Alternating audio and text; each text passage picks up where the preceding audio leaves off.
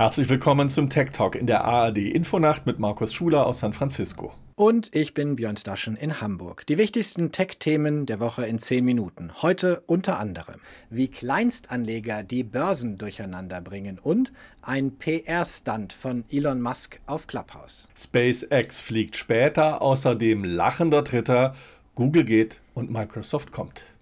Es ist, Markus, auf den ersten Blick zumindest die klassische Geschichte von David gegen Goliath, die derzeit vor allem die US-Aktienmärkte durcheinander bringt. Hier in Europa ist es noch nicht so sehr zu spüren. Auch die US-Märkte für einige Kryptowährungen.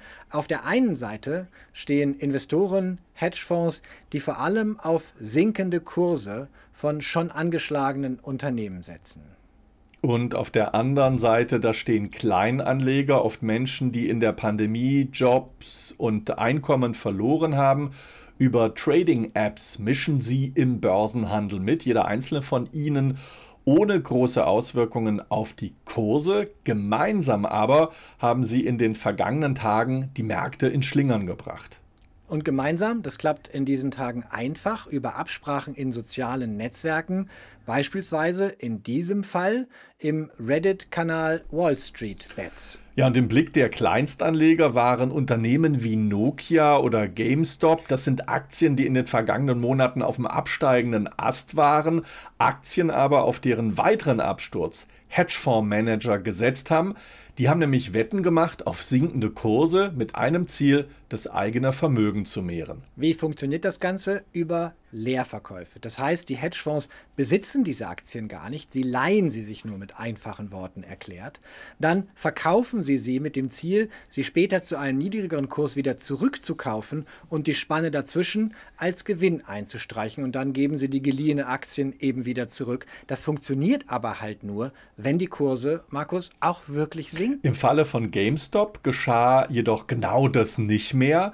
Der Händler von Computerspielen hier in den USA erlebte einen Kursanstieg um 1500 Prozent und zwar in wenigen Stunden, weil eben viele Kleinstanleger über ihre Apps Aktien gekauft haben.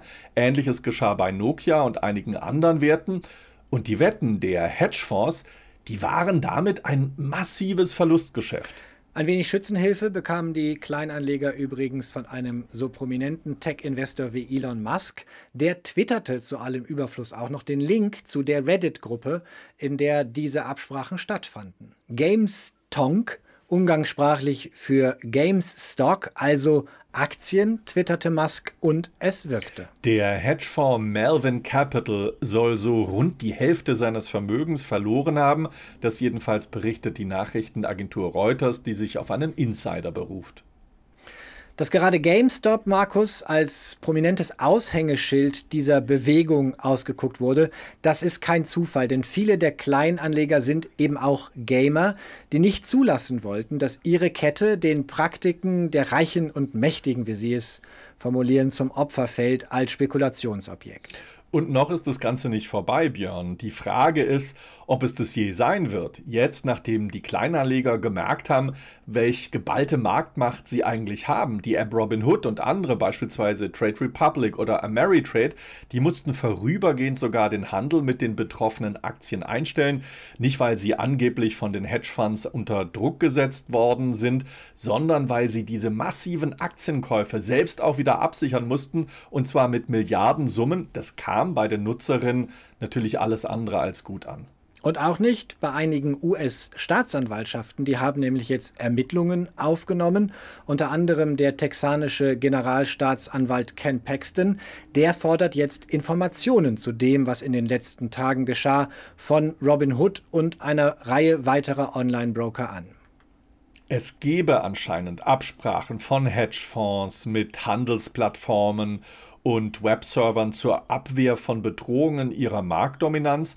Auch die Deutsche Schutzvereinigung für Wertpapierbesitz sieht die Handelsbeschränkungen äußerst kritisch. Das ist natürlich eine Katastrophe für die Anleger, weil man muss sich vorstellen, man kommt äh, nicht mehr rein und nicht mehr raus. Das nächste Mal ist es vielleicht andersrum. Also die äh, Anleger müssen die Möglichkeit haben, immer frei handeln zu können und dass das, was sie machen möchten, auch dann umgesetzt werden kann. Also der Dienstleister muss funktionieren, muss seine Dienste anbieten und nicht, dass er entscheidet, weil ein Kauf oder ein Verkauf nicht mehr möglich ist. Soweit Marc Tüngler, der Hauptgeschäftsführer der Deutschen Schutzvereinigung für Wertpapierbesitz. Interessant finde ich diese Entwicklung, Markus. Zuletzt hat Robinhood dann übrigens den Handel mit einigen Kryptowährungen ausgesetzt, weil auch bei Bitcoin und bei Dogecoin unter anderem die Kurse durch die Decke gehen und Elon Musk hat sich noch einmal eingemischt. ja, und zwar in unserer derzeitigen Lieblings-App oder Lieblingsdienst. Zum Wochenstart hat Elon Musk zu einem Talk auf Clubhouse eingeladen. Die neue App, die Live-Debatten per Audio ermöglicht. Viele haben dieses Gespräch wiederum mitgeschnitten oder live gestreamt, eigentlich nicht erlaubt. Am Ende des rund eineinhalbstündigen Gesprächs auf Clubhouse hat Elon Musk dann Vlad Tenev auf die Bühne gebeten, den CEO, den Chef eben von Robinhood, von der App, die in den vergangenen Tagen viele Schlagzeilen gemacht hat und hat ihn gefragt, was da passiert ist. Unter anderem, warum äh, Robinhood den Handel mit einigen Papieren vorübergehend ausgesetzt hat. Und die Antwort, Robin Hood hätte aufgrund des Handelsvolumens derart hohe Sicherheiten hinterlegen müssen, dass das Unternehmen einfach vorübergehend quasi gezwungen war, den Handel einzuschränken, weil es ansonsten eventuell sogar Gefahr gelaufen wäre, bankrott zu gehen. Manche sagen aber, dieses Gespräch, Musk mit Tenev auf Clubhouse, war vor allem eine große PR-Aktion. Dahinter steckt nämlich die Firma Andreessen Horowitz, eine Venture Capital Firma im Silicon Valley, die massiv sowohl in Clubhouse als auch in Robinhood investiert hat. Und CEO Mark Andreessen war im selben Clubhouse Room und hat Elon Musk zugehört und übrigens einige Journalisten rausgeschmissen, die er nicht unter den Zuhörern haben wollte.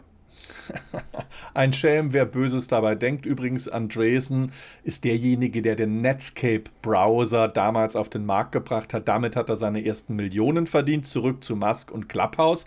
Der brachte den Dienst an seine Grenzen. In einem Raum können sich bei Clubhouse nämlich nur 5000 Menschen aufhalten. Bei Musk war ein Vielfaches an Nutzerinnen und Nutzern interessiert. Die Parallelräume öffneten dann automatisch ähm, und äh, dann wurde der Musk Talk in andere Räume übertragen.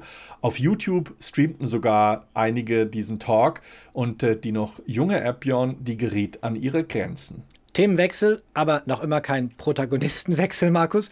Wir bleiben nochmal bei Elon Musk. Diesmal geht es um sein Unternehmen SpaceX. Das wollte ursprünglich in der vergangenen Woche das Starship SN9 zu einem Probeflug starten, aber war nichts. Nee, soweit kam es nicht. Die US-Luftfahrtbehörde FAA verschob den Start zunächst. Die Begründung ist nicht klar. Es werde noch an Sicherheitsproblemen gearbeitet, hieß es da. Im Dezember war das Raumschiff SN8 erfolgreich gestartet, hatte einige wichtige Manöver durchgeführt, war dann aber bei der Landung am Boden zerborsten. SpaceX wertete den Flug trotzdem als großen Erfolg. Naja, und die Flugaufsicht, die FAA, hat äh, den Start von SN9 nun nicht genehmigt. Und natürlich ist einer sauer. Es ist natürlich unser Rabauke Elon Musk. Ja, mit solch einer Regulierung werde es die Welt nie zum Mars schaffen, twitterte ein erboster Elon Musk Björn. Kehren wir zurück zu den eher irdischen Problemen und Lösungen. Markus Apple baut sein Angebot für Nicht-Apple-Nutzer aus. iTunes gibt es ja bereits für die Microsoft-Umgebung, ebenso die iCloud-Synchronisierung. Und nun hat Apple still und leise ein weiteres Tool ausgerollt. Ja, und zwar eine Integration für den Chrome-Browser von Google. Übrigens nicht nur für den, funktioniert auch im Edge-Browser von Microsoft, weil die beiden auf derselben Plattform aufsetzen. Es gibt aber wohl, so schreiben Nutzer, noch einige Probleme. Vermute, da kommt bald das erste Update. Noch ein Thema in Australien sieht es so aus, als könnte sich Google, der Suchmaschinengigant, bald aus dem Markt zurückziehen. Grund ist ein Streit zwischen dem kalifornischen Konzern und der australischen Regierung, Markus. Des Trudels Kern ist ein neues, ein mutiges Gesetz in Australien. Dieses sieht nämlich vor, dass Google und Facebook an die Presseverlage Geld bezahlen sollen, wenn sie deren Veröffentlichungen auf ihren Seiten einbinden, sprich in den Suchtrefferanzeigen bei Google oder eben im Newsfeed von Facebook. Beide Unternehmen, Google wie Facebook, haben erklärt, sie können das neue Gesetz nicht umsetzen. Google hat sogar damit gedroht, sich vom Markt zurückzuziehen. Facebook-Chef Mark Zuckerberg hat noch Gesprächsbereitschaft signalisiert. Mal sehen, wo das hinführt. Vor allem will sich Google nicht auf die Bedingungen einlassen, denn den Preis für die Nutzung von australischen Presseinhalten soll Google mit den Verlagen nicht direkt aushandeln dürfen, sondern das soll ein Aufsichtsgremium machen und das dann dafür Gebühren festlegen kann. Wie so oft im Leben, Björn, könnte es aber einen lachenden Dritten geben, so Google da nicht mitmachen will. Genau, denn Microsoft hat gesagt, es würde sehr gerne die Lücke füllen, die Google hinterlässt mit seiner Microsoft-Suchmaschine Bing. Und Lücke ist in diesem Fall etwas untertrieben, denn das Google-Geschäft in Australien ist riesig. Die Suchmaschine kommt auf einen Marktanteil von 94 Prozent. Ja, und offenbar hat sich Microsoft-Chef Satya Nadella direkt in die Gespräche eingeklinkt und er hat unter anderem gesprochen mit dem australischen Premierminister Scott Morrison. Statement Satya Nadella, man erkenne die Bedeutung eines lebendigen Mediensektors und des Journalismus für eine Demokratie an. Die Medienbranche, so heißt es weiter in dem Statement, habe sich über viele Jahre hinweg auf veränderte Geschäftsmodelle und neue Verbraucherpräferenzen einstellen müssen. Zitat Ende. Auf gut Deutsch, die Presseverlage haben genug gelitten. Bahnt sich da, Markus, ein dritter, ein neuer Weg an, eine Überlebensmöglichkeit für manch kleinen regionalen Zeitungsverlag? Mal sehen, wie die Gespräche weitergehen. Mal sehen, ob eine der Seiten einknickt. Das war der Tech Talk für diese Woche auf Tagesschau 24. Uns gibt es nächste Woche wieder auf Tagesschau 24 und in der YouTube-Playlist im Tagesschau-Kanal. Außerdem gibt es uns auf die Ohren in der ARD Infonacht und als Podcast. Bis nächste Woche. Tschüss. Servus.